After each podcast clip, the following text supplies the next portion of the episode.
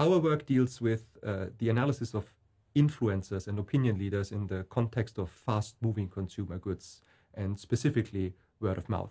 We call these people seeds because, like a seed is supposed to foster the growth of a plant, these influencers are supposed to accelerate the growth of a new product. For our project, we collaborated with one of the main seeding agencies in Europe, and we followed four different seeding campaigns for four different supermarket products toothpaste, chocolate, coffee, and facial cream in three different European countries.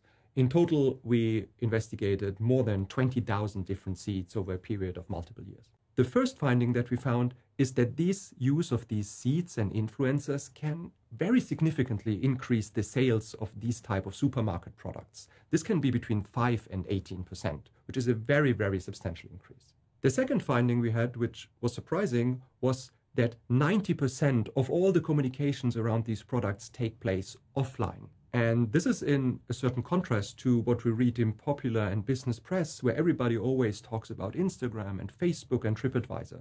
It is simply that for these type of products we look at, people do not talk on Instagram. People usually do not put toothpaste pictures on Instagram. The third finding we had dealt with the relationship between the use of these seed agents and the classical marketing tools, and specifically advertising. And we found that the use of seed agents and advertising is not complementary, but that they actually substitute each other. So you should not do advertising and seeding at the same time.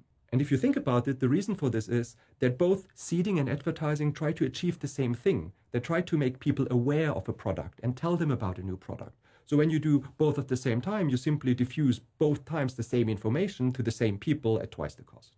The fourth finding was that when you look at sales promotion, the relationship is different. Sales promotion and seeding have a positive effect. They, they complement each other.